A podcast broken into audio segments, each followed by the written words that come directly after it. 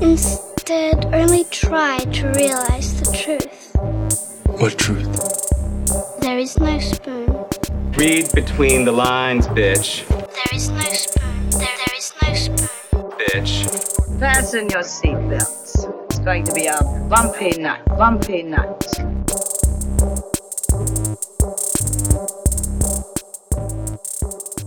Saludos amigas y amigos, yo soy Mario Alegre Femenías Y yo soy Rosa Colón. y esto es Desmenuzando. Uh. En el episodio de hoy vamos a estar hablando de los cinco cuentos de miedo de la Divetco. Uh. Así que prepárense porque sonará como que extraño, sonará como a lo mejor algo que ustedes dicen, ah, yo no quiero escuchar eso. Les aseguramos que es bien gracioso y bien divertido. O por lo menos así la pasamos nosotros. Sí, grabando el definitivo. segmento, eh, continuando con nuestra serie de cuentos de terror. Así que, pero antes vamos a estar hablando de otras cosas en el bullshiteo. Rosa, cuéntame, ¿qué has estado viendo? ¿Qué has estado leyendo? Pues he estado viendo un par de cosas porque tuve que trabajar toda la semana y como tú sabes, yo dejo corriendo algunas cosas en el background. Ujú. So por fin vi Evil Dead. La, el remake. No, La la original. original. El remake no se consigue en ningún lado, yo siento. Ah, yo lo tengo por ahí, si por si lo quieres Ah, ver. ok, pues sí me gustaría verlo. Estaba interesante, como que Young Bruce Campbell, medio hunky. Uno no pensaría que era medio hunky, pero era. eh, y, pero era bien gross. Era como que a little bit too gross for me. La película. Sí. Eh, Evil Dead No, tiene- no, Bruce Campbell. Bruce Campbell is kind of a hunk, but gross. Super gross. Oh my God. Eh, la película Evil Dead tiene como que una historia no extraña, pero Evil Dead 2 es más o menos un remake de Evil Dead 1 Ah. porque él consiguió un más presupuesto. Entonces tienen que volver a la cabaña. Y o sea, es una secuela, pero al mismo tiempo como que vuelven a rehacer algunos de los. Yo de lo los que sustos. tengo de, de impresión es que Evil Dead 2 y, con- y luego, Ajá. Eh, como que they ramp up el gross humor. Sí, lo que se pone. O sea, es más. No es gore, es hacer cosas Es asquerosas. Sí, gross. es asque- es Porque yo asco. traté de ver este Drag Me to Hell. Ajá. ¿No te Y gustó? no me gustó. ¿No te It's gustó Drag Me to Hell? It's Oh. gross. No me gusta gross. A mí me encanta Drag Me to Hell. No me, no me fascina, como que mucusy, old, witchy, y a veces como que fast forward Sí, esa es parte del estilo ajá, del y que- no, no me encanta. Sí, que él tiene en, en Spider-Man 2, él tiene la escena de el Evil Dead, es cuando los tentáculos de Doctor Octopus se empiezan a activar y la cámara se pone desde la perspectiva del tentáculo. O sea, eso es algo, un, un truco de él de, desde Evil Dead que lo está usando. Sí, había mucho de eso, como que este, las ramas de los árboles cuando están violando a la muchacha. y Es como que, it was a lot of movie. Sí. It was a lot of movie. Me gustó mucho el tercer demonio, porque todos, anyway, poseen a todas las muchachas. Los nenes están como que, we're kind of the heroes, kind of. Este, el demonio que era una nena chiquita, que era la novia de, de, I don't know his, ah, de Ash, de. Ash, de Ashley. Sí, A la no encontré gracioso eso que se llamara Ashley. La tercera ya, eh, Ash, eh, Army, Ar- eh, Dios mío, Evil Dead 3, la que se es que es Army of Ar- Darkness. Army of Darkness, sí. Esa sí se ya se- ahí empiezan con time travel, se van para atrás a los Dark? Ages.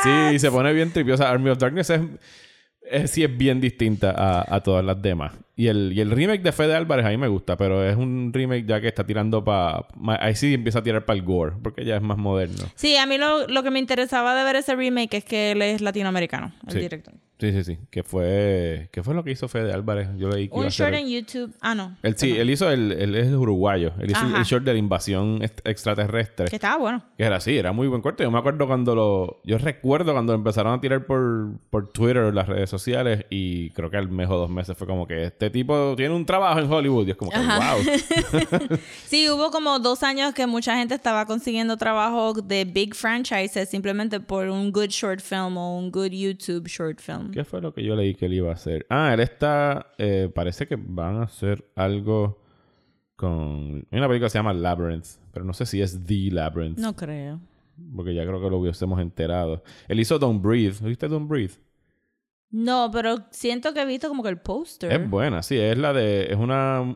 Son unos chamacos que se meten a robar a la casa Ajá, de, un- ajá, ajá. de Eso una persona que es Netflix. ciega. Eh, no sé si está en Netflix ahora mismo. está en porque se- Netflix, Se la pasa pensaría. bandazos. Es buena, porque es un. Es una. es un- ¿Cómo se dice? Un home invasion, pero donde los que están siendo hunted son los que se meten al. No, al nice, nice. Pero la voy a tratar de buscar Está entonces. buena, está buena. Es un- a mí me gusta cómo dirige. está en Netflix.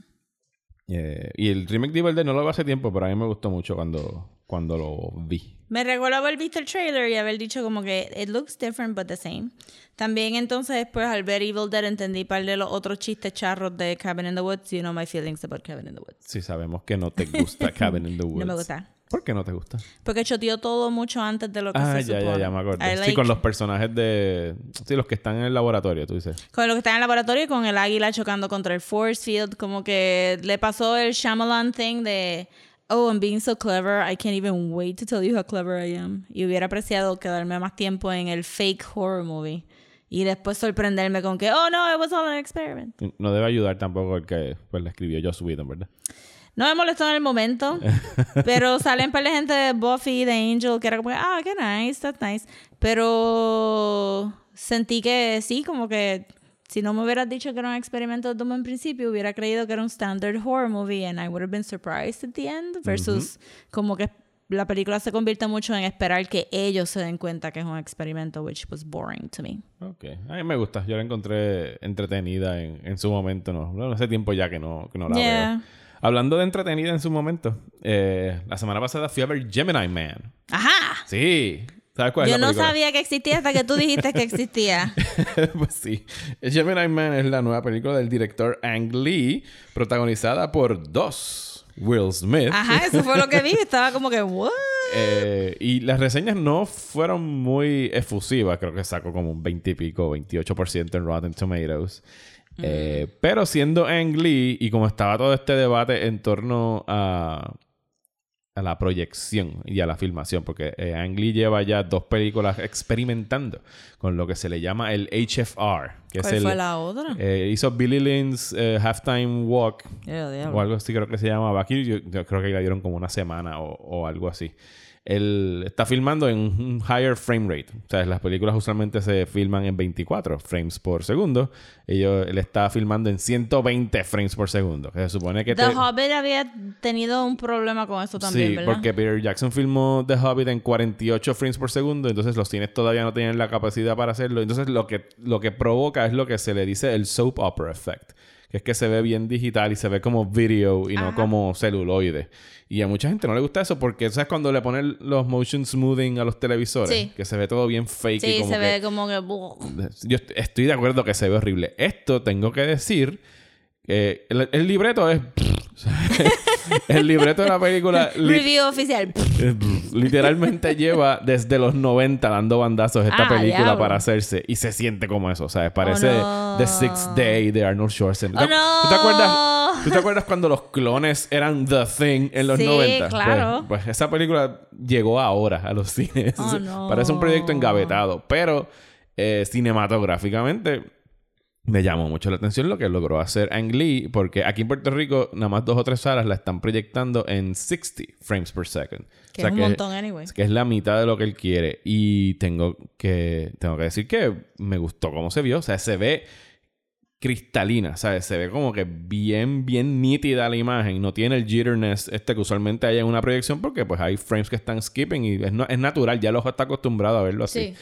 Y no es natural cuando lo ves que se presenta de tal manera. Y aquí hay par de escenas de acción que se ven espectaculares dentro de este. Porque Ang Lee tiene, en, en cierta forma, él está teniendo que aprender y descubrir un, un nuevo lenguaje cinematográfico. Porque al filmar de esta manera, tú no puedes hacer las escenas de acción como siempre las has hecho. Porque tienes que dejar la cámara más fija, permitir que la imagen se vea bien nítida. ¿Sabes? No puedes casi hacer como mucho. early photography. Claro, o sea, no puedes hacer mucho, mucho cut en la edición, porque entonces sí estás perdiendo el efecto de lo que él está. Pero está entonces tú la viste en 60. Yo la vi en 60 Y se supone aquí. que está a 120. Sí, que imagino So, que ¿a debe ¿A verse- qué punto tus ojos empiezan a sangrar con estas cosas? Porque- no sé, no la he visto en 120, porque. Y salieron varios artículos. Hay como un puñado. Yo creo que no llegan ni a dos docenas de cines en el mundo que tienen la capacidad para proyectar en 120. O sea que él está inventando eh, este, sí, este tendrá nuevo en lenguaje. su casa un proyector. que Probablemente sí. en su personal screening room Ajá. tiene un proyector de 120 frames por segundo y pues De- me- me- lo que me llama la atención es que un estudio haya pagado un chorro de millones, cientos de millones de dólares para producir una película que solamente se puede proyectar como el director quería en veintipico de cines alrededor Pero es Ang. Lee, Will Smith, como tú le dices que no. though. Claro, claro, claro. Pero dentro de todo, o sea, el, li- la- el libreto como tal no es como que esta porquería que no puedes ver, o sea, es funcional. Eh, Will Smith es un asesino de la silla que decide retirarse. Tú sabes cómo eso siempre pasa en los cines, que no te vamos a dejar But they retirarte. never let him go. No. Y entonces, ¿a quién mandan para eliminarlo? A Will Smith. Oh, no. Y es Will Smith cerca Fresh Prince of Bel Air. What a twist. Con el fade y el pelito aquí arriba. Ajá, el Sí, lo vi también yo como que. Y las orejas bien paradas. Así que. Y ese. Will Smith no es, no es un de-aging tipo Samuel L. Jackson en Marvel. Es full CGI Will Smith. Oh shit. que So es ya replaceable. Sí, que por momentos se ven increíble en algunas escenas donde la iluminación es bajita y no te puedes dar cuenta del uncanny valley que hay ahí. Y por momentos parece un silicone Japanese sex doll. Oh my god. Esa descripción fue horrible. Se ve bien horrible. Alguien lo describió, yo lo vi en Twitter, alguien Holy dijo, shit. a veces parece Jar Jar Binks de lo Oh, malo que se ve. no. Sí, porque sobre... Y, y tú te das cuenta con estas, estos personajes digitales, siempre lo que los delatan el- son los ojos. O sea, hay algo de los ojos que todavía Sí, que están dead. no logran capturar del todo. Yo creo que la película más successful con eso fue Logan, Logan... la de Wolverine. Ajá. Que tenía Old Wolverine y Young Wolverine. Y no se veían tan mal. Y habían algunas escenas Perdón, que perdón, eran... te fuiste. Eh, eh, X-Men Origins Wolverine, tú quieres decir. No, Logan. Logan sale un Young Wolverine. Ah, sí. Sí, oh my goodness. Pero ese like no, pero sí, pero ese no fue un full CGI, ese era Hugh Jackman haciendo de Ajá, Young Wolverine. pero no se vio tan mal porque también los de-aging se ven malitos. Ujú. Hizo que tenía Sí, dos, como- per- los dos personajes. yeah. Saludos a It Chapter Sa- 2. Shush. Shush. Eso fue una atrocidad lo que Y hicieron con Tron nenes. Legacy. yeah. Ya lo Sí, en Legacy sí. con Jeff Bridges. Malísimo. So que yo pienso que en Wolverine, en Logan, como que pudieron hacerlo como que se viera super nice. Bueno, ahora que mencionas Tron, Tron Legacy, esa película tenía tanto potencial. Mm. Se ve espectacular. Yes. El soundtrack es el mejor soundtrack para una mala película en la historia. Pero la, hist- pero la historia es una basura. Yo no me acuerdo ni de qué se trata esa película. They come back. ¿Qué importa? Sí, ¿De qué we're- se trata? back in the game. Hay una nena, and that's it. Y hay que ser Olivia Wilde, ¿verdad? Sí. Y Daft Punk. Sí, de Daft Punk. Pues la música de Daft Punk está Yo la vi brutal. en 3D, tenía como que sparkles. Los sparkles Ajá. eran en 3D. Eso era lo único que era en 3D. Sí, era en ti- y mientras tú estabas viendo la película, cerca del minuto 20 era como que... This Oh, sucks. I have no feelings towards this whatsoever. Y no, es como como, que- y no es como que la original es buenísima, pero en comparación es como que ya por lo menos aquella entendía lo que era. A mí, viendo Tron, eh, me imagino que para la época que salió Tron Legacy, me sorprendió cuán técnica era en el lenguaje de coding de computadora. ¿sabes? Era como que por lo Sí, era menos un era. geek hacer- movie. era un Cuando la geek gente movie. no, le pre- no se preocupaban de como, oh no, will people get this? Master como que, Control Program "No, y ROM y gonna todas get it". Aquí ahora es como que, oh no, hay que, I can hold them by the hands. y- Spoon feed them. Ajá. Sí. bueno, ¿qué más has visto? Pues lo otro que vi fue el season de American Horror Story Apocalypse, que es el penúltimo season. Eh, no, El- no es el que está corriendo ahora. El que está corriendo ahora es 1984, Ok. que es un slasher. Ok. Eh, y tengo que decir que los últimos tres seasons de American Horror Story se han ido poniendo mejor y mejor. Eh, En, en ascen- Sí, ascendiendo. Ajá. porque American Horror Story tiene un problema que es eh, too many concepts in one season y usualmente tiene un, un middle dip. Ajá. Un middle dip. So tú dices, diablo, esto está, esto está cabrón, esto está empezando súper cool. Y de momento, y de momento, what happened? Porque estamos como que, ah, ah, estamos en un asylum de mujeres y las están abusando con Frankenstein-ish Nazi experiments. Pero hay aliens. Y tú dices, ¿pero por qué los aliens? y el show dice, why not? Porque sí. Este, y también serial killer y queer subtext y todas estas cosas. Son los últimos tres seasons que han sido Roanoke, eh, eh, Colt, estuvo bien bueno también porque brega con Trump. Este, y entonces ahora Apocalypse han ido como que paring down los conceptos, o nada más tiene un concepto donde they try to work it the best they can. Eh, y tú sabes que también el fondo de ver American Horror Story es que repiten actores. Pues en este season de Apocalypse eh, es uno de los primeros seasons que es parte del Shared Universe. Ajá. So tú tienes que haber visto el primer season que es Murder House, el tercer season que es Coven, eh, y el. Uf, ahí ya se me olvidaron los números, pero tienes que haber visto Hotel para entender qué es lo que está pasando en Apocalypse. Y con y con eso, yo sabiendo que estaba atado a esos seasons, como empieza Apocalypse, empieza tan out of left field, porque lo que hacen es que te enseñan ya, la premisa es que hubo un nuclear este Apocalypse, te enseñan lo que después del nuclear Apocalypse. Y poco a poco van dando para atrás para que tú te des cuenta qué es lo que realmente está pasando. Pero entonces, este, Sarah Paulson está haciendo de un personaje, pero después regresa en su personaje de Coven y como, y Tate, este, ay Dios mío, ¿cómo se llama el nene rubio este? No tengo idea. Ya, olvídate, lo que la gente que ve American Horror Story sabe, es Tate, es Tate.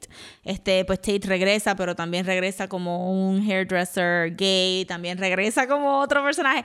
Y entonces, pues. Todo esto en el mismo season. Sí, entonces lo que hacen es que como, como si fuera un play, como que se van fuera de escena, entonces regresa el personaje. Y entonces tienen muchos shoutouts fun, poking fun at themselves, porque también los primeros seasons de American Horror Story, they take themselves very seriously. This is serious high horror drama.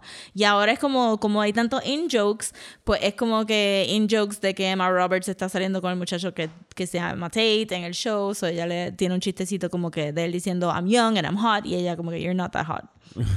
y tú lo coges porque they were dating este un problematic relationship but they were dating este y pues otros más poking fun at themselves pero por encima de todo eh, a la gente le gusta mucho las brujas que yo te había dicho ya que era como X-Men pero brujas Ajá, de Coven. Ajá, The Coven. Le ha gustado un montón. So regresan. Este, y regresan súper bien y arreglan el otro season. Porque yo siento que el season de ella estaba como que medio flojito. Pero por encima de todo, la estrella de todo es este hombre que se llama Cody Fern. Que yo pensaba que era casi un CGI construct porque era perfect looking. Pero busqué imágenes de él y él es así, es así de perfect looking.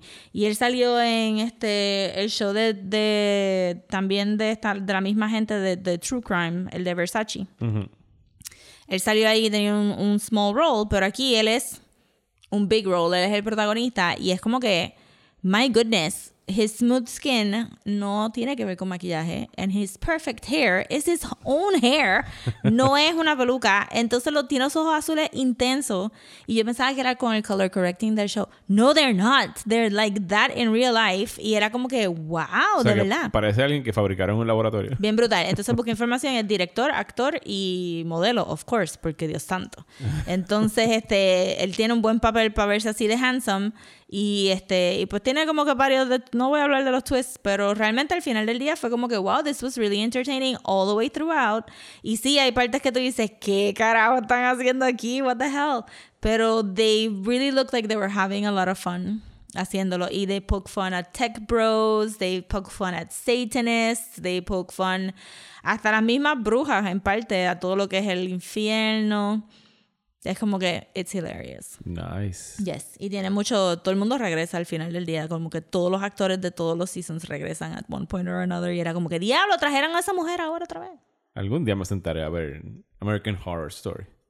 Yes, lo tienes que ver porque it's so dumb, but it's good. ¿Y están todos en Netflix? Sí, están todos en Netflix menos el más reciente. Ok, sí que... O sea, que- Fox se tarda tanto en poner las cosas en streaming. Tú vas a, tú vas a ver el de 1984 en Netflix cuando ya el próximo season de, de American Horror Story ya esté como en su tercer episodio. Sí, porque así yo me imagino que debe ser el, el acuerdo que tienen con, con sí, Netflix. garantizan que tú lo vayas a vender. Anyway, ya dijeron que el próximo season tenía que ver con las brujas de nuevo. Las mismas brujas. Ok. They really like them. Las brujas pegan.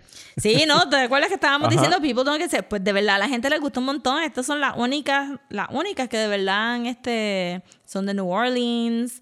Están divididas en blancas y negras, como que la- las brujas negras son más voodoo stuff de New Orleans y están siempre como que, ah, ustedes se creen que porque vinieron de Salem, ¿quién les enseñó esas cosas de Salem anyway? Este, una, una, este, African slave.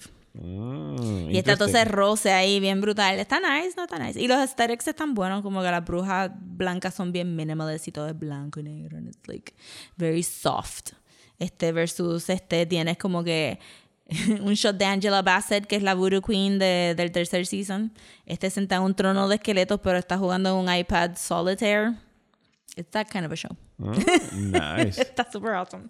Pues yo no voy a hablar ahora de algo que haya visto, sino algo que quiero ver y voy a ver esta semana. Para el que, para los que no lo sepan, el maña- mañana jueves estrena el, el festival Luzca, el Luzca Ajá. Fantastic Film Fest. Que era antes el Puerto Rico Horror Fest. que era el Puerto Rico Horror Fest, pero tuvieron que ampliar los géneros y ahora pues traen de todo un poco. Y específicamente hay las cosas que quiero ver. Van a estar dando One Piece Stampede, que es la más reciente película de One Piece. Yo voy por el episodio 60 y algo, de 800 no sé cuántos de One Piece que he estado viendo con, con el nene mío, pero lo- por lo que me dicen las películas son bastante standalone, así que puedes llegar y verlas y, y ya, aunque no entienda exactamente qué es lo que está pasando. La otra que quiero ver se llama Promare o Promare, depende cómo lo Esa la gente la está esperando porque un, este shout out a Ivia, que estaba ahí como que, ay, yo quiero ver el Promario. Yo le dije, pero la van a dar en el festival este. Y ella, ¿Qué? ¿Qué? Sí, tiene, sí, tiene como cinco funciones, así que compren los, los Sí. boletos. Eh, Promare o Promare es el nuevo, es el primer largometraje de Studio Trigger. Y los que saben de anime saben que Studio Trigger ha hecho eh, Gurren Lagann y Kill la Kill, que son de las series más populares de, Ah, los, de los pasados no, años. no la he visto, pero sé cuál es. Así que sí. Yo sé todas estas series por los cosplayers, no por la serie actual. De hecho, ayer me dijeron que van a cerrar el festival el miércoles de arriba con The Shining. What? Yes, así que si quieren ir a ver The Shining, va a estar en el cierre del festival el próximo miércoles.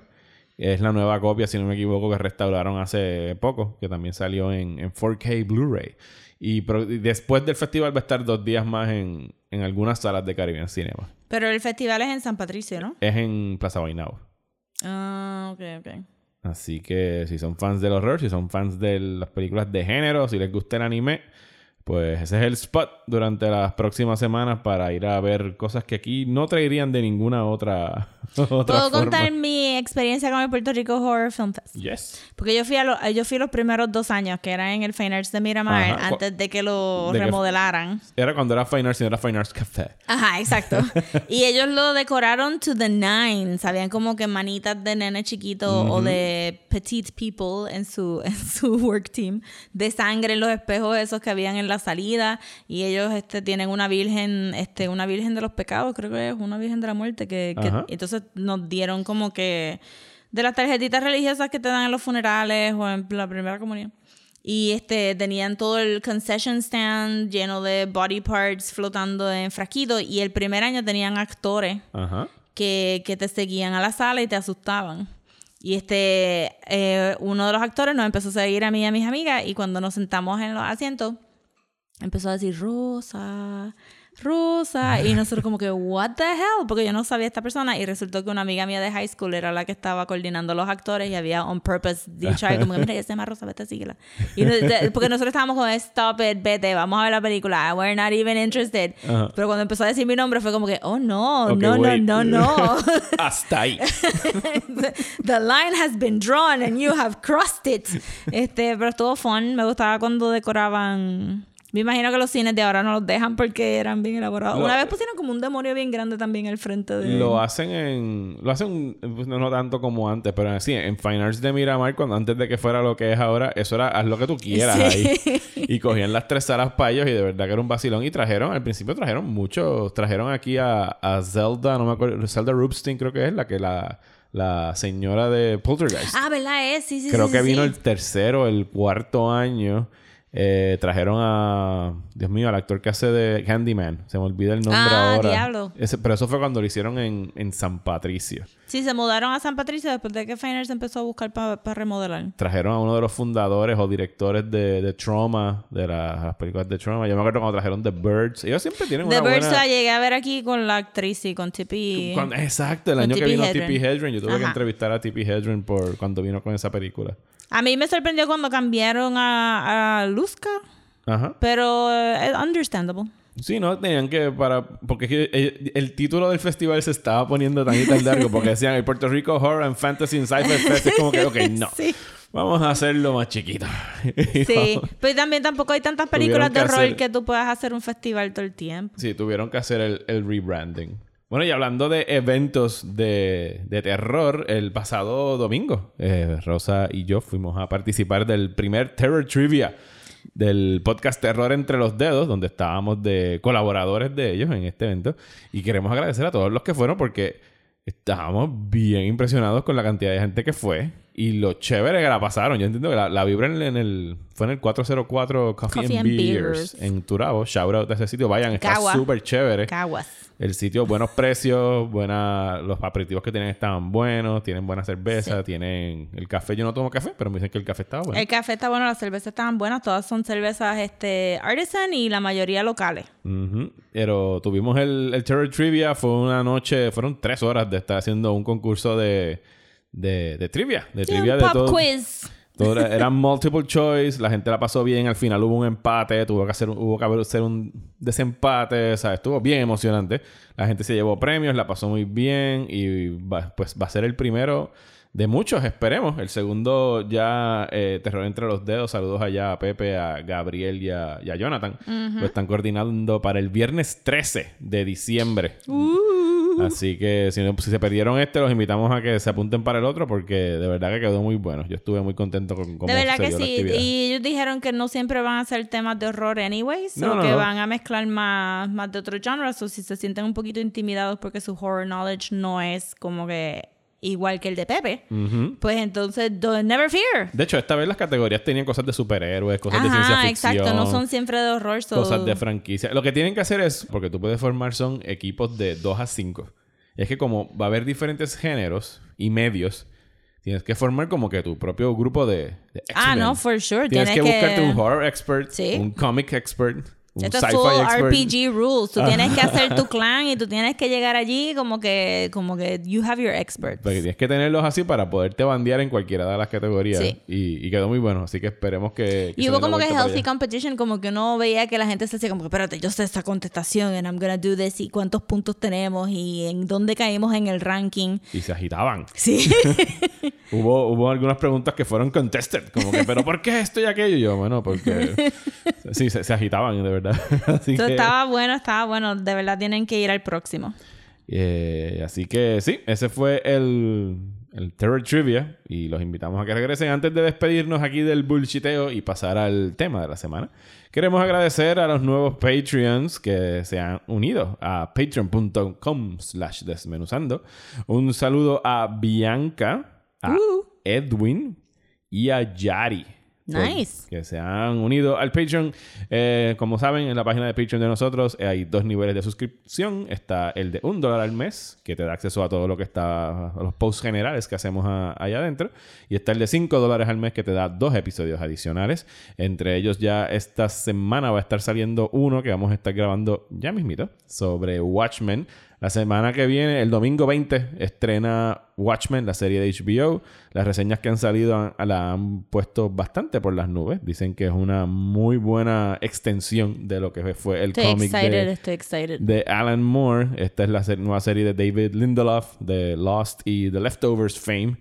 Así que vamos a estarla discutiendo aquí. Vamos a hacer un episodio para Patreon que va a ser un primer de todo lo que ha sido Watchmen desde el cómic y la película y lo que sabemos de la Y serie hasta ahora. adentro del bullshiteo vamos a estar hablando de Watchmen, de Y Watching vamos- Watchmen. Yes, a partir de la semana que viene vamos a tener un segmento adicional. Le vamos a dedicar un par de minutos de cada episodio a Watching the Watchmen. De aquí hasta que dure la serie, que van a ser nueve semanas.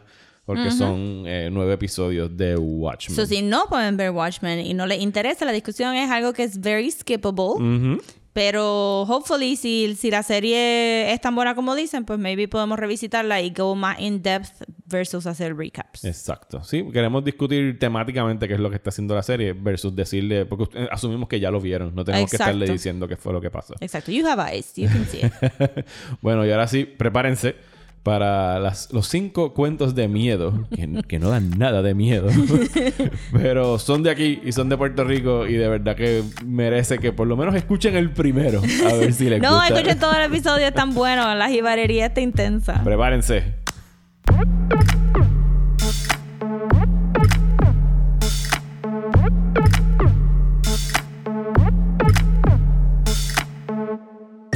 ¿Estás bien cansado de los programas de política aburridos? Pues trata Radio Independencia, un podcast de política, derecho y todo lo que se nos ocurra desde el independentismo boricua, donde Andrés González y Adriana Gutiérrez discuten temas de actualidad y temas históricos con algunas de las figuras más importantes del independentismo y la izquierda puertorriqueña. Suscríbete a Radio Independencia en tu aplicación de podcast favorita y en nuestro canal de YouTube. Únete ya.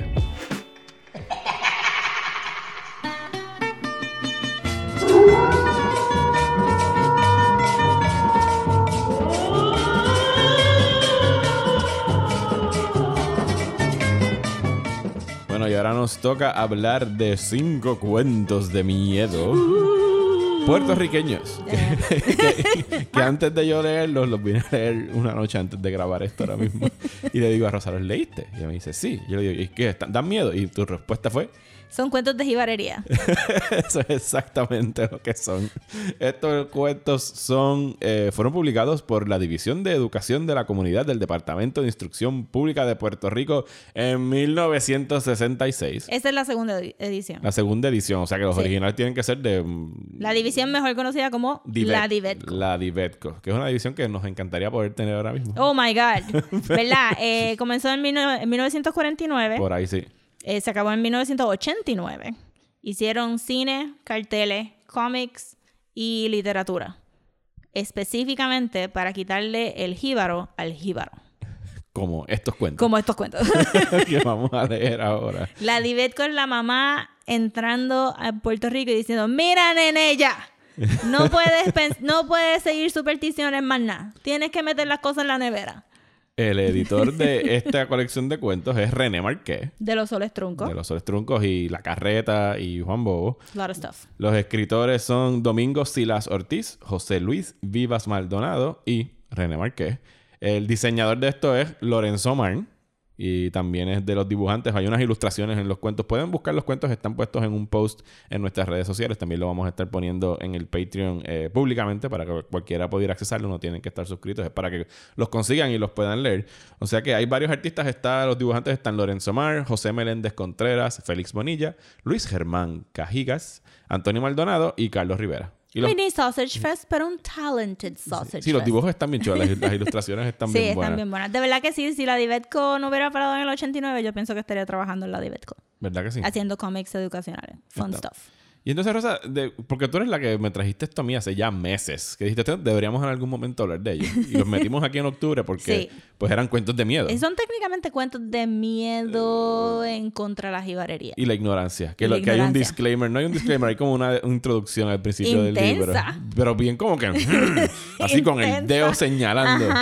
Y media condescending. Ajá, deja de estar pensando en supersticiones y piensa en ciencia y religión, porque esas dos cosas van juntas. Sí, sí. o sea, el que los supersticiosos están en contra de Dios. Sí, pues... Hazle eh, caso a tu fe. Y es como que... Como ah, wow, ok. eso es contradicting Está bien. terms.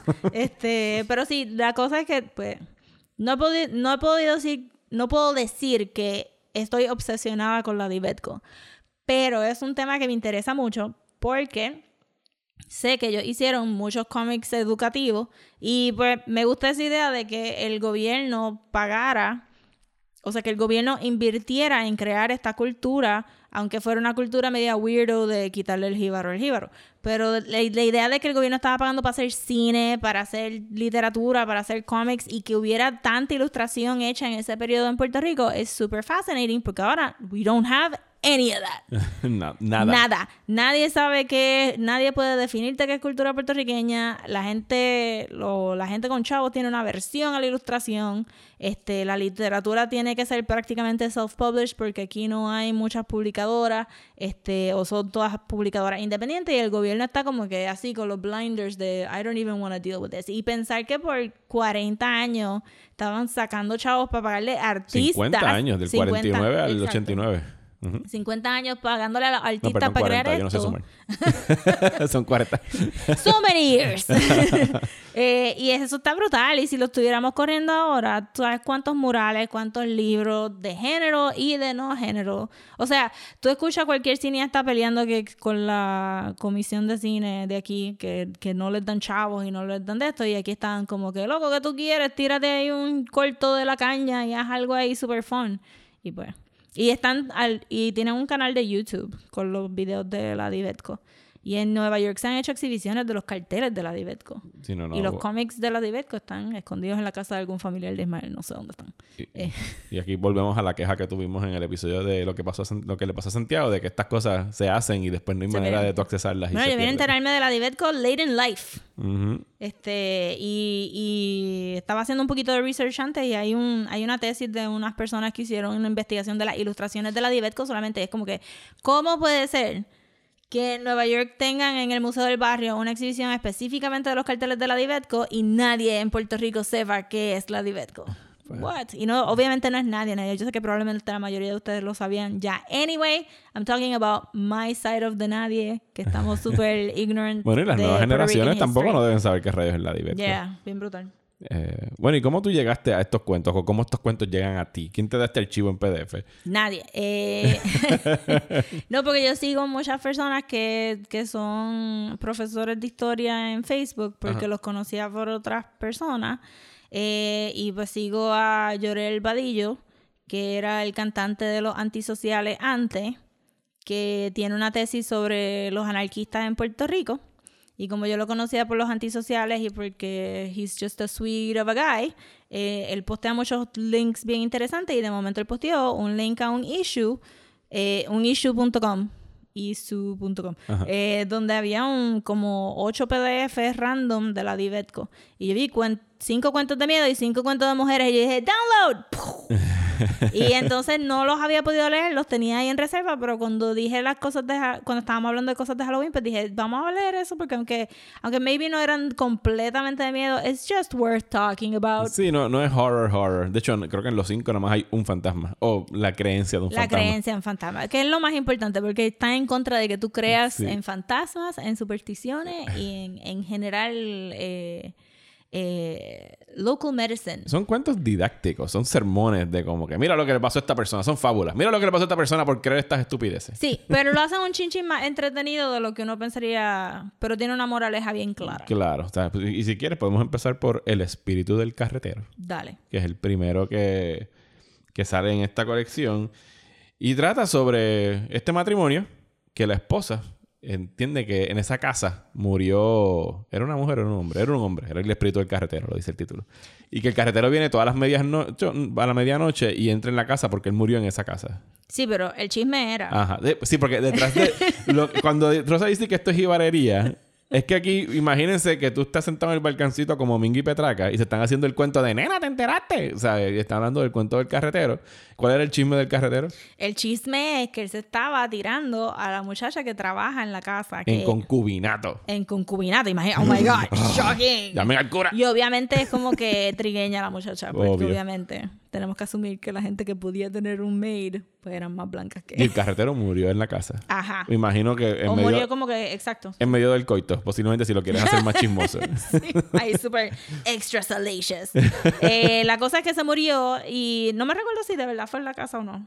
Maybe lo leí cuando bueno, había una razón para que él visitara la casa. Quería tirarse a, a Lorenza. Ah, que es la que... Ah, porque era la criada de ellos. Ajá, exactamente, ajá, exactamente. Sí, Sí, pues, el chisme es que el tipo se muere, pero todavía Lorenza está. Si no murió ahí, él estaba buscando a Lorenza. Exacto, Que exacto. quiere tirarse a Lorenza. Entonces la, la esposa no puede dormir. Porque, Aún después de la muerte. Claro. El sexual passion está ahí. Porque it's too much, it's too much. Entonces la esposa viene con el chisme y el esposo está como que tiene que haber una explicación lógica para esto. Y cuando tú quieres buscar lógica, ¿qué haces? Vas a la iglesia.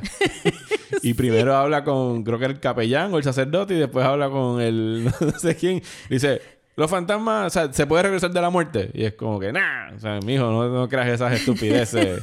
Sí, eran preguntas bien random. Sí, él, él- él hace la misma pregunta a- al padre. Y después le hace la pregunta, creo que es al capellán o algo así. Es lo que le Sí, yo está no sé muy bien lo- los rangos de la iglesia. Pero, los, rangos. El mayor, el captain. sí.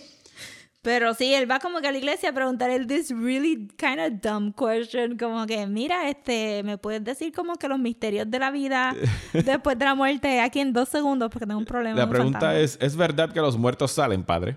Y como que salen de dónde.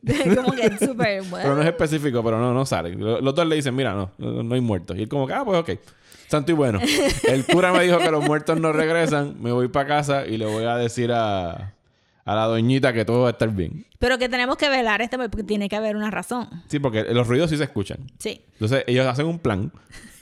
A mí me dio mucha risa el cuando no había flashlights, Y no tenía un quinqué, que es lo que me mató. Como que, loco, en serio, una vela. no tienen un quinqué tampoco. Entonces ella le dice, ok, cuando escuchemos el ruido, tú vas a prender la vela, que quiere decir que tienes que prender el fósforo. Tocar la Son mecha. como que un par de segundos. Son un par de pasos. Yo voy a abrir la puerta y ¿qué es lo que él tenía? Y de la arma? puerta, la brisa de la puerta no va a apagar la vela. No, ¿qué es lo que él tenía un arma o algo que pudiera ser. Era un arpón, si no me equivoco. Ay, Dios mío, estamos tan mal con esto. Lo leímos recientemente, pero... La daga, es una daga. Sí. Es una daga lo que tenía. Lee, lee el- lee el cantito del, del cuento. Pronto estuvieron los dos velando al sonar las 12. Pasado un ratito, sintieron que alguien subía con sigilo por la escalera. Oyeron, oyeron claramente el ruido de un hueso dando en cada escalón, which is very specific. Ujú. Eh, mi tía se apretó contra mi tío. Esto es un first person narration de un account. Ajá. Este esperó a que acabase de subir la escalera quien fuera y cuando sintió el ruido en la galería dijo ¡Prende! Tía Teresa encendió una vela rápidamente. Yo quisiera ver a, la, a la velocidad que ella prendió esa vela. Y mi tío, abriendo la puerta de golpe, entró en la galería, daga en mano. Eh, tía Teresa alumbraba, pero no vieron absolutamente nada. ¿Cómo te alumbras con una vela? Pues no puedes apuntarlo. Así, como que así, como que como en las películas de horror que haces, como que, ah. Este, cuenta mi tío que sintió un frío que le corrió por todo el cuerpo. Sin embargo, no era cobarde, Era un macho. era un macho. ¿Y qué fue eventualmente el fantasma? Un güey, Un juez, un cangrejito. un cangrejito que iba trepando las escaleras because he was so bored. Y todos los días a las 12 de la noche le daba por ir a Ese visitar. cangrejo estaba bien interesado en Lorenza. Yo tengo un cuento de miedo con cangrejos. Ajá. Que sí, de hecho, se va a relacionar a otro que tenemos más adelante. Ah, Porque hay muchos cangrejos del diablo en estos Aquí hay cuentos. muchos cangrejos. Los cangrejos eran tremenditos en aquella época. No es, un, no es un juey, es una buruquena, palabra que aprendimos. Digo, Yo, Ro- Rosa yo aprendió. ciertamente aprendí. Yo aprendí que era una buruquena cuando me mudé a donde estoy viviendo, que atrás de, de mi apartamento hay un riachuelo y las buruquenas son de río, o sea, son cangrejos de río versus los huellas, que son huellas de, pues, de agua salada, son huellas de sal dulce. Esa es la diferencia. Pero eso es una buruquena.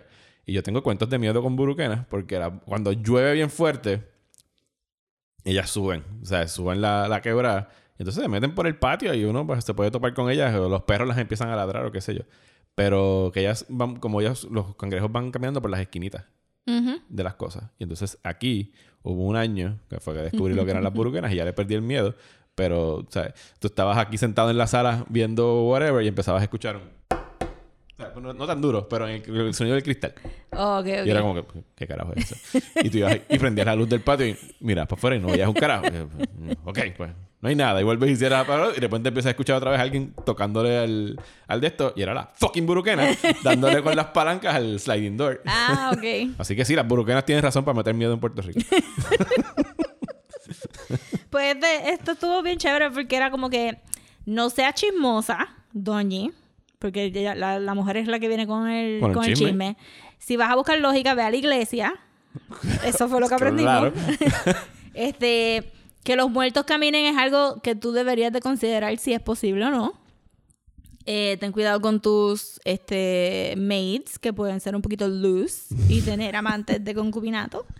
Y al final... Mira, eh, y, y qué raro que no la votaron, porque eso era una razón para Ah, votarla full, en esa como época. que no, pero no era su culpa, bendito. Y al final la violencia es lo mejor que te sale porque tú tienes que buscar tu daga y tú tienes que estar ready para matar a esa persona que estaba subiendo tu escalera a las 12 del medianoche. Stand your ground. Eso fue lo que yo aprendí del cuento.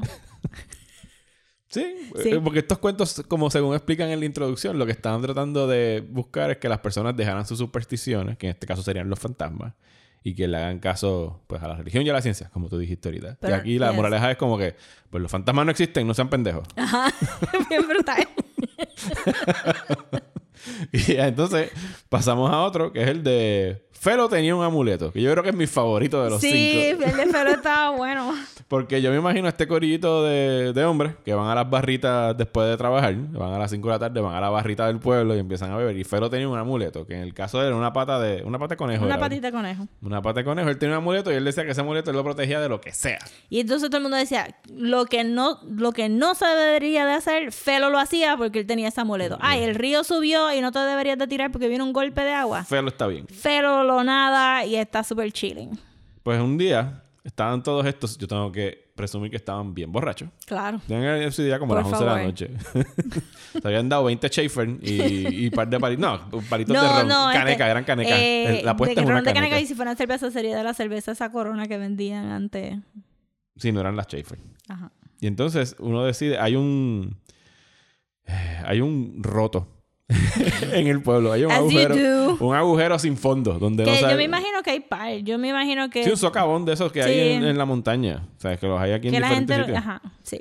Y por ahí cayó eh, alguien que se llamaba Juan Sin Alma. Que es un nombre bien malo para tener.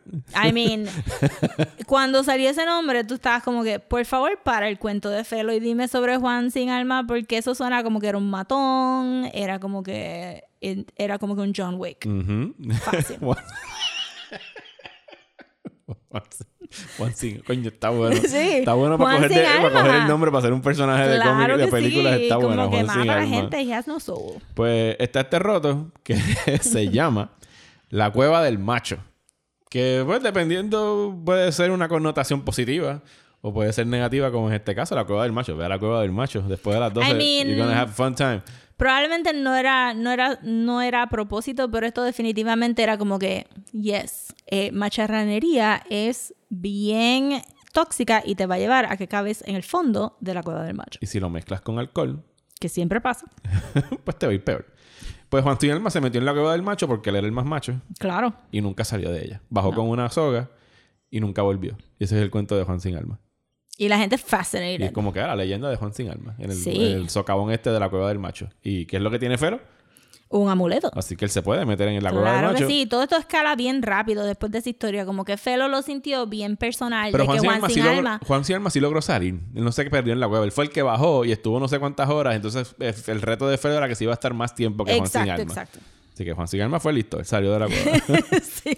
Fero dice, yo me voy a quedar más tiempo que Juan Sin Alma dentro de Porque esta lo cogió cueva". bien personal, se Sí. picó bien rápido. Porque yo tengo este amuleto. Claro. Y no me va a pasar nada. Y entonces empiezan a hacer apuestas. Y apuestan tres pesos y una caneca de ron. Ajá. As you do. Así yo, y que era aparentemente un dinerazo. Así que, Fero. La gente, y esto es como que un big to do. Sí, sí, sí. No, Se eh, forma un se party. formó una pendejada a las 12 de la noche. Vamos toda la cueva del macho. Esos son de los, de los dares. Esos de que tú no te atreves a estar dos horas en la cueva del macho. Yo voy a estar tres horas. No, Porque cuatro. yo tengo mi rabbits foot, mi lucky rabbits foot. Entonces aparecieron todo el mundo. Aparecieron las doñis, las mujeres con sus hijos en su cintura. Porque en esa época todas las mujeres tenían como que un surgically grafted baby. Sí, que lo agarran así con el brazo y la cadera para el lado. Para que se sienten en la so many cadera. babies. Y van todos para la cueva del macho, todo el mundo entrega sus dineros, incluyendo Felo, que se va a meter en el Ajá. agujero. Y se mete en la cueva del macho. Y nunca vuelve a salir. No. Y las de cuando vienen a arar la soga por la que él descendió, la soga estaba partida y no supieron más de Felo. Y pues Y pusieron una crucecita para tapar el guilt y el shame de haber pushed this man to his death. cogieron los chavos de las apuestas y compraron una cruz como esas que ponen en los pueblos donde alguien fallece, justo en la escena donde muere. y pues ahí estaba de Y el recordatorio. pueblo, exacto, y el pueblo siguió. Entonces, de momento, el, el alfa que había traído la historia de Juan sin alma a, a, a, a colación Ajá. al grupo. Como el reto. Ajá, entonces se recuerda que, ah, este, ¿verdad? Juan sin alma también decía que, que él tenía un amuleto. que él tenía un amuleto. Que era una plumita roja de... Ajá. Pero Juan Sin Alma salió.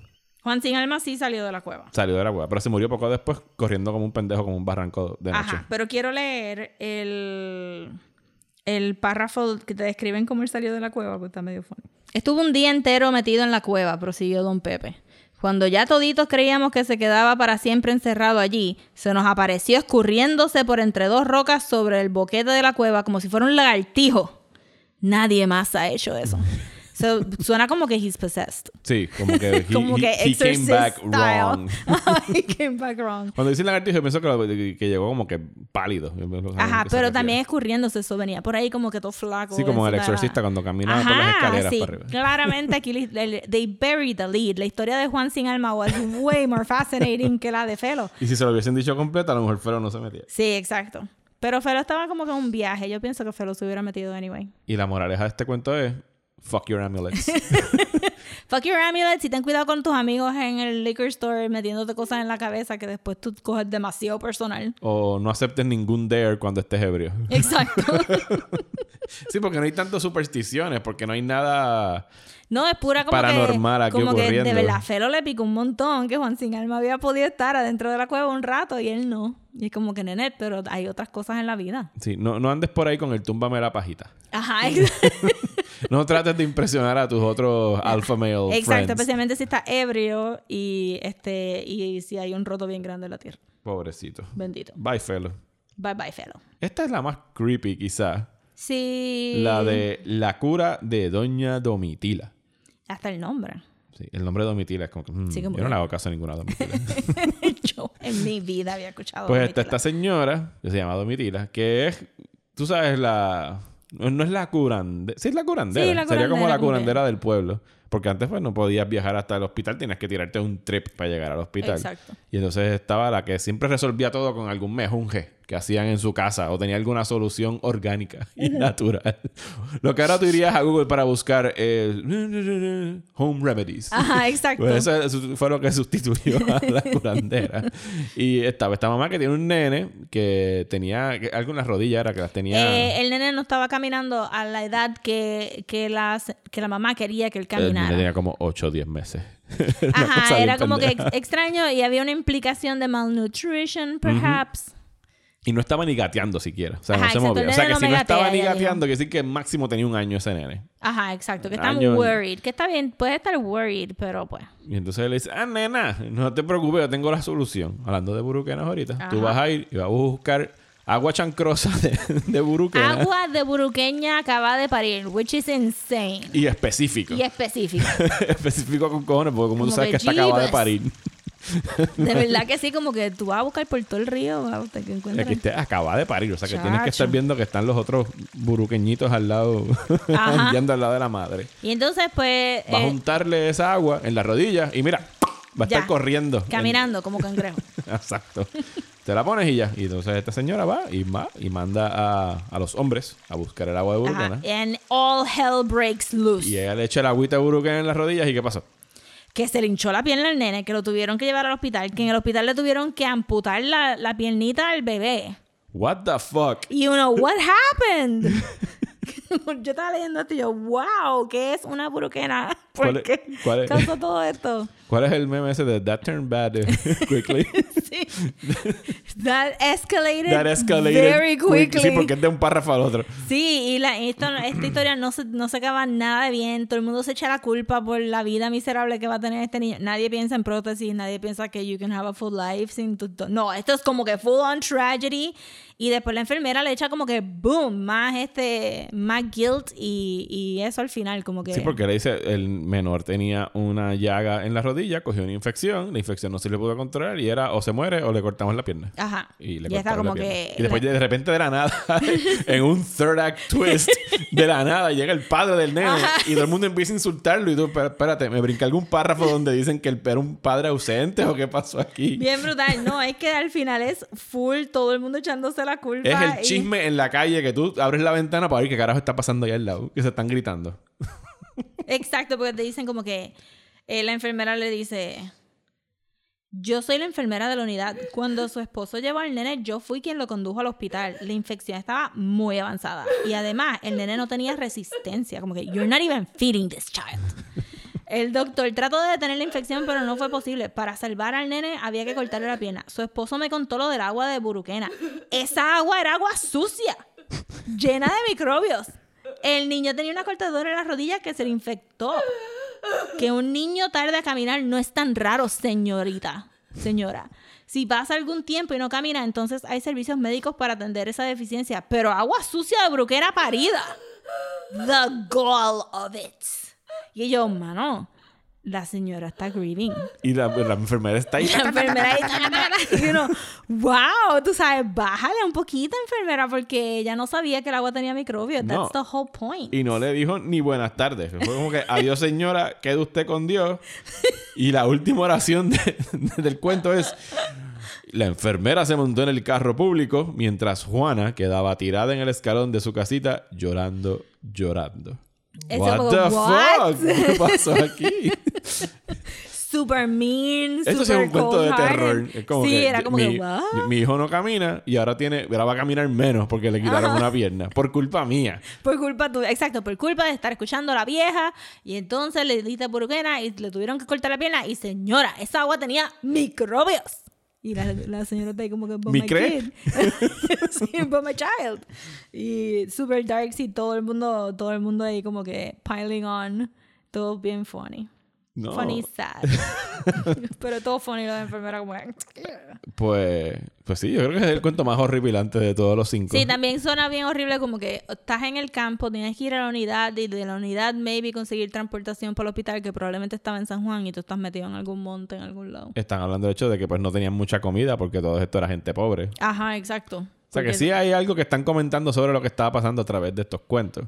Sea, hay una realidad ahí dentro del, del contexto del cuento de que no se puede ignorar que no tenían acceso a atención médica, había que guiar con cojones para llegar a un hospital. A veces cuando uno lee literatura de Puerto Rico suena como si todos nosotros estuviéramos viviendo en esa época de los 30, 40, 50, como esa escena de Fantasia cuando los demonios están todos en el monte. Ajá.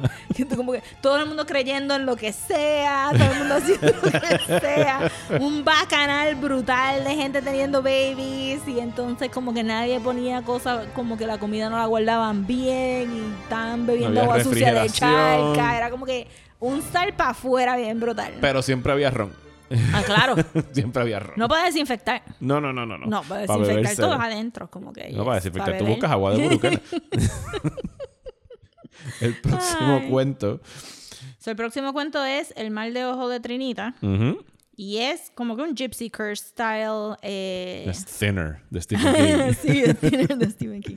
Este, esta señora llega, ella había tenido dos hijas, una se murió y la otra está underdeveloped, undernourished y tiene diarrea y tiene la pancita dura, que it's not a good sign. Debe tener parásitos o algo así. Sí, tiene problemas. Eso fue lo que yo pensé, pero el doctor no dijo como que, nena, tiene, tienes parásitos. Ajá. Y la señora está convencida que fue que es Y el por doctor era un pendejo, en realidad. El doctor es super mean. el doctor no tiene nada de bedside manner. Y es como que, señora, por favor. No sea pendeja.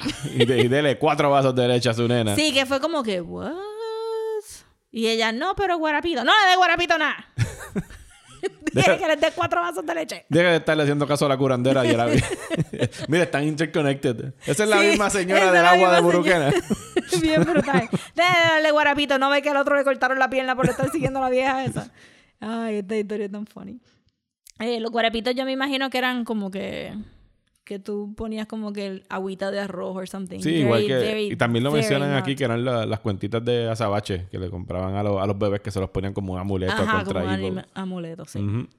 Yo una vez en, en Atlántica había un señor de mantenimiento que era bien viejito y él decía que le daban como que leche de maní, este, por, por no poder darle leche de crema. Ajá. It's crazy. Aunque la leche de maní es bien buena. Y entonces, ¿qué más pasa aquí? Now we overpay for that. Antes era como que for poor people, y now we overpay. Ahora todo el mundo quiere guarapito. Y no, que tres almendras ahí en agua, epa. ¿Y, qué, ¿Y qué pasa en el cuento? Eh, Le echan un mal de ojo. Ella pensaba que lo que tenía su hija era un mal de ojo. No es que estaba enferma ni que tenía eh, malnutrición ni nada de eso. Pero yo creo que este otra vez es otro cuento que buries the lead, porque claramente lo interesante era la vieja que le estaba echando el mal de ojo Ajá. a esta, pero realmente el cuento es el doctor regañando a la señora. Sí, que le hace un- la señora le hace un cuento que le dice, ay doctor, me he dado, me he dado usted la esperanza de la salud de mi hija y me he quitado un terrible cargo de conciencia. Yo odiaba terriblemente a una infeliz mujer por diosera del barrio de Sabana Hoyos que viene por aquí todos los meses a pedir. Claramente ahí hay otra historia ¿O sí? Sobre la señora por Sí. diosera. sobre la señora Pericero, porque esta persona la odia tanto que pensaba que sus hijas se estaban muriendo por culpa de esta señora. Y están haciendo... Y el cuento es del médico y es un cuento bien cortito. Y eso ya es el cuento. Es literal, el, cu- el cuento es, mira al doctor regañar a esta señora que no sabe cuidar a sus hijas. Y hay una, una cita al final que dice, hay una enfermedad del espíritu en la humanidad que hace más estragos que el cáncer y la tuberculosis. Y esta es la enfermedad de la ignorancia, del miedo y de la superstición. ¿Cuándo? ¿Cuándo aprenderemos a ver la realidad tal como es? Y ella estaba como que, ¿Condescending bájale. much? Yo estaba- sí, era como que, bájale. La tuberculosis mató a par de gente. Y el tú cáncer bájale. también. Ajá, como que, relax. Sí, sí, la ignorancia es mala, we get it. We get it, pero estás exa- estás estás yéndote un poquito para otro lado. Sí, pero este es un cuento que contra los demás como que no tiene ningún punto. No es full como Eh, que... eh, ellos ni se esmeraron como que, mira, pues este es el plot. Hay una nena enferma y el médico le dice a la señora, señora, no sea pendeja. Y viene esto y se acabó. Full, full, entonces... Y al final vamos a poner un, un, un postscript que diga, gente, no sean pendejos. Es que ese es el subtítulo del libro. Son cinco cuentos de miedo. Deja de ser tan pendejo. y deja de creer en supersticiones, su canto es jíbaro. Eso es el- ese es el libro. De verdad, nos estamos riendo un montón, pero estaban bien buenos los cuentos. Sí, y, está- y- y están buenos, pero están como que mal al mismo tiempo. Ajá. Sí, es que todavía, bueno, yo creo que la estrella es Juan Sin Alma. Sí, Juan Sin Alma. Sí, yo creo que de, aquí, fue de de aquí aquí. tiene que salir una leyenda urbana Sí, boricua. brutal. La Sí. segunda t-shirt que vamos a hacer es de Juan Sin Alma. Yo creo en Juan Sin Alma. Ya, buf, Uh. qué brutal. Yes, let's do that. Este, so, la, esta es la última, ¿verdad? La, la, Juan Sin Alma salió del roto. como la del tío. Eh, la de malas de inocencia. Y esto, y la de malas está en itálicas. La de malas de inocencia. No sé por qué lo pusieron en itálicas. Porque, bueno, Ah, porque él- él dice- Así es el decir. Me ha, me ha caído la de malas. O sea, el nombre le va. Ajá. This guy, super naive. Inocencia. So dumb. Sí, Juan Bobo.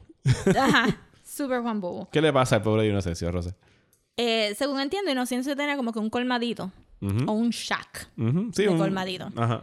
Y la Un gente, kiosquito. Un kiosquito. Ajá. Y la gente le debe. So, obviamente él no tiene chavo. Eso Y- pasa por fiar. Exacto. La primera lección, no fíe a la gente. Because people be bastards. Eh, y entonces al no poder cobrar, no puede comprar más inventario, so el kiosquito está vacío. Pero Inocencio no es un go-getter. No, para nada. Inocencio se sienta en su cajita y mira para afuera y piensa, pues, los árboles, los pájaros, what an easy life they have. Y entonces él, él se casó de nuevo. La primera esposa creo que se murió, si me recuerdo bien. Y la segunda le salió tremendita. le salió ¿Qué tremendita. le hace la esposa nueva? Se viste como que Provocadoramente. provocativa y tiene como que un montón de maquillaje. Y they make a point de decirte que tiene un montón de maquillaje. ¿No Como, quieres decir a mí que la falda le llega justo a la rodilla y no al tobillo? Perhaps a mitad de calf. Oh my God. Se le ve She was media pierna. loose. So loose. Y entonces ella entra y entonces él como que piensa, diablo, este, mi esposa como que se lleva cosas de gratis del colmado y, y él no le dice nada. Y es como que, I get it, man. La gente se cree que a veces las cosas son gratis, but she's taking money from the business. Y entonces le dice, mira, nena, yo me voy para el pueblo, porque tú no estás haciendo chavo. Eh, si no regreso, te voy a mandar una carta. y es como que, Y, wow. Inocencia, ah, pues ok. Sí, exacto, y no sé si pues, está bien, está bien, chilling. Y uno como que, wow, ok, ok. De cartas tomadas. De- exacto, y él, ay, todo está de malas, todo está de malas. Mi esposa, de malas. El colmadito, de malas. Mis clientes, de malas. So, entonces aparece este eh, con artist, porque no hay otra palabra. Ajá. Porque no... Un timador. Un timador, sí, Ajá. que tampoco busca la definición de esa. I'm just gonna go with con artist. este, y, pero no te lo describen como, como alguien visiblemente religioso, como que no te dicen estaba todo vestido de blanco, tenía collares o whatever, que son los staples de los enteros. Eh, iconography, like. Eh, so es un tipo, un tipo random.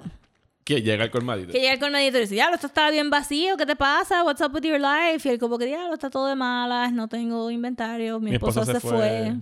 Y él dice, diablo, pues, cool.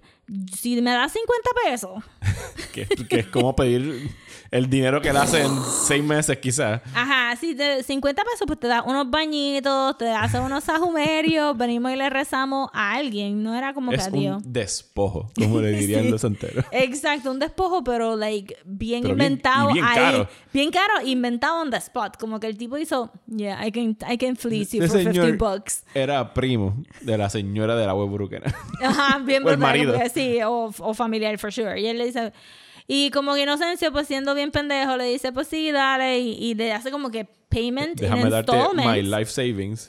Ajá, me pagas 7 pesos todos los días que yo venga a hacer el sajumerio y entonces transamos. Y Inocencio hace todo lo que este tipo le dice because he's so stupid. y entonces al final, después de haber hecho mil cosas y no tener chavo, le dice, pues mira, no tengo los 8 pesos, los últimos 8 pesos, so llévate la, la- el burrito. No era un burrito. Ajá.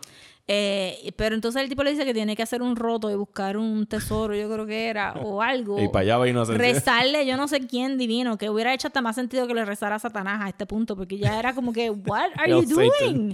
Y entonces, eh, haciendo el hoyo, recibe una carta, Claro. claro, de la esposa diciendo que conoció al tipo. No, no, primero, porque el tipo le dice, no me pague los ocho pesos, préstame el burrito para ir al pueblo. Y cuando yo regrese te lo devuelvo y tú me vas a tener los 8 pesos. It's fine, it's fine, it's fine. Todo va a estar bien. Todo va a estar bien. Entonces después llega la carta y la esposa conoció a este tipo, se quedó Al con santero. él, al santero, al curandero, lo que sea, se quedó con él y se quedaron con el burro. Eso se llama insult to injury. Bien brutal, como que, dude, tú vendiste todos tus animales, tú hiciste todo lo que este tipo hizo y por semanas viste que tu colmado no estaba, toda esa energía perdida. Y ese es el momento en la película donde tú haces todo el flashback montage que te das cuenta que la esposa y el santero estaban in cahoots. Oh, pues claro. Y le dice, yo me voy adelante. Y tú después llegas y le dices, tú vas a pedirle todo a sus chavos. Y el burro, no olvides el burro. I mean, it's elaborate. Y nos vemos ahí en la placita en tres semanas. después que le saques todos los chavos. Sí, porque se va a tardar llegando con el burro. Y dice algo inocencia al final del, del cuento. Déjame buscar. Ay, ay, ay, alguna mala. Esta cosa de malas. Inocencio le dio un alón al colgalejo que llevaba el cuello y deseó que el hoyo en que estaba metido fuese su sepultura. Un pequeño derrumbe de tierra le cubrió los pies desnudos sin alpargatas. Sí, porque el kick era, este- esto es como un living metaphor. El kick era que él tenía unos zapatitos que no se podía comprar unos nuevos porque la esposa había gastado todos los chavos en la ropa este provocativa. Él está metido en un hoyo y no va a salir del hoyo. Literal y Literal. figurativamente. Ajá. Y entonces, pues, el, de- el mini derrumbe que le tapa los pies es como que you're never getting out. You're never getting out because you're that stupid. Or that in depth. Or that in depth. Pero yo pienso que es stupid. Porque le hicieron un medicine bag, eso es lo que se, se quita. Entonces, como con un amuletito que tenía. ¿Y cuál es la moraleja de este cuento? Porque no eh, No bueno, seas pendejo como inocencia. sí, porque ya no es ignorancia, es no seas pendejo, no seas no seas pendejo, porque, I mean, hello. Es como un complete stranger. Y yo pienso que ellos como que hicieron un plan bien convoluted porque literalmente le pudieron haber dicho a Inocencia. Inocencia, me prestas los 50 pesos que tú tienes porque quiero ir al pueblo y voy a hacer el doble y te pago después. Bye. Vale, está bien. Yo creo que era parte de humillarlo. Como que llevaban seis meses haciendo este plan. Y después le vas a pedir el burro. y no se lo vas a devolver. Necesitamos el burro. Necesitamos Para el lo que burro. sea que era el plan que iban a tener, un burro era una parte esencial. Y con eso se acabaron los cuentos. ¿Qué ¿Te te gusta? te- Ajá, sí, sí, me A pregunto mí me, me tripearon, estuvo bueno leerlo porque son, ¿sabes? Tienes que caer en, en- no en su ritmo, sino que trasladarte al 1960 y pico, que es la segunda edición, que lo más seguro quiere decir que son más viejos de, de Ajá, eso. exacto, eso fue lo O sea, que yo mini- pensé Lo más atrás son del 49, pero ponle que sean los 50, ¿sabes? Unos cuentos de los 50 que pues sí sirven, sirven como una ventana del tiempo a lo que estaban, ¿sabes? Todavía en los años 50 y yo me atrevo a decir que quizás hoy unos cuentos similares podrían ser bastante convenientes para tirarlos por ahí como flyers para resolver algunos asuntos Sí, de ignorancia que... que- hay. concurro con todo lo que dijiste porque es como que un little time capsule Ajá. de libro, pero también pienso como que they did not work. Porque. At all. At all. Porque todavía hay gente que se está metiendo donde no se supone cuando están borrachos. Todavía la gente cree en supersticiones. Aquí no hay un huracán que no sea o la bendición de Dios o el castigo de Esta Satanás. isla está bendita y la montaña del yunque, que es el dios taíno huracán, nos va a Ajá. proteger. Eso es como que no sé si es que nosotros estamos súper propensos a hacer como que believe anything.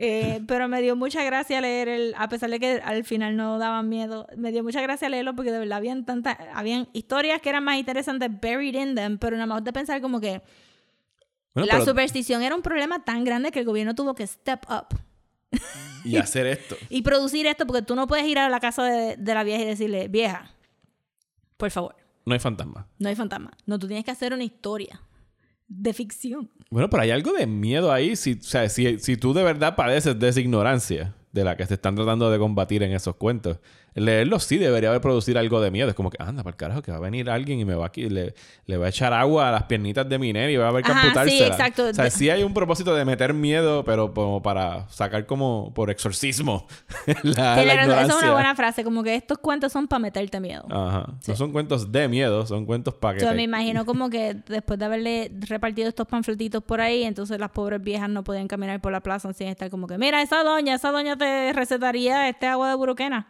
Es mejor ir al médico. sí, es mejor ir al médico. Tuve que leer una historia de ficción para, para llegar a esta conclusión. que el agua de Morecana en sí no era el problema, era que No, tenía la llaga y sí. el microbio. eh. Bueno, la mamá tuvo que... La mamá le debió haber dicho que tenía una llaga. Eso fue como que falta de información de parte de la mamá. Ups. Mm. Maybe hubiera hubiera dicho, pues ponle sábila primero antes de meterle al agua de burucana. O no le pongas agua por Deja que el niño empiece a gatear en algún momento. Ajá, ya. dale comida. De ¿Qué tal si pescas la buruquena y la cocina y le das a tu hijo proteína y entonces...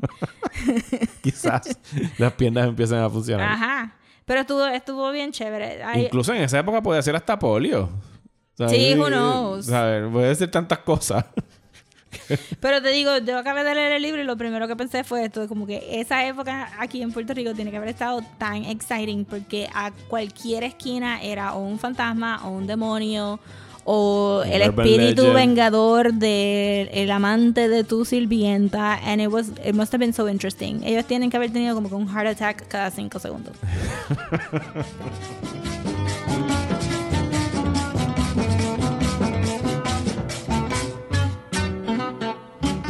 Bueno, y con eso nos despedimos. Rosa tiene que ir al río a buscar agua de buruquena. Oh, my God. Yo tengo que buscar mi amuleto de, la- de lo que sea. Y los dos nos tenemos que reunir con Juan Sin Alma. Y tenemos que descubrir dónde es que queda la cueva del macho. Para hacer el- algún podcast en vivo desde ahí. ¿Tú te imaginas? en la cueva del macho. Ay, Dios mío. Búsquenlo ahí en el Facebook. eh, Usen el GPS para llegar hasta allá. Bueno, tenemos otras cosas para discutir este mes en octubre que relacionadas a todo lo que es macabro y de Halloween. Rosa, ¿qué viene por ahí? Pues octubre ya se está acabando casi. No. Oh my goodness. Mes favorito del año. Este, nos falta la discusión de The Haunting of Hill House, la novela de Shirley Jackson. Y el. Que va a ser, no va a ser nada más que la novela. Vamos, decidimos hacer el Hunting of Hill House Extravaganza. Sí, vamos a tocar las adaptaciones, good or bad. Eh, so, si han visto The Haunting o The Haunting de 1963 o la serie de Netflix, pues también pueden este, escuchar nuestras opiniones sobre eso. Y también tenemos, nos falta la novela gráfica My Favorite Things is Monsters. Yes. My Favorite Thing is Monsters. Y entonces para que se vayan preparando para noviembre, aquí Desmenuzando en noviembre se va a llamar, no lo hemos todavía bautizado, pero va a ser más o menos Pilot Season. aquí en Desmenuzando. Para los que no saben qué es Pilot Season, Pilot Season es algo que ocurre no en noviembre, sino a principio, a principio de año, cuando todos estas canales de televisión y productores empiezan a tirar su- sus pilotos para poder convertir quizás en serie. Y nosotros vamos a estar hablando de los mejores pilotos de televisión. En nuestra opinión. en nuestra opinión.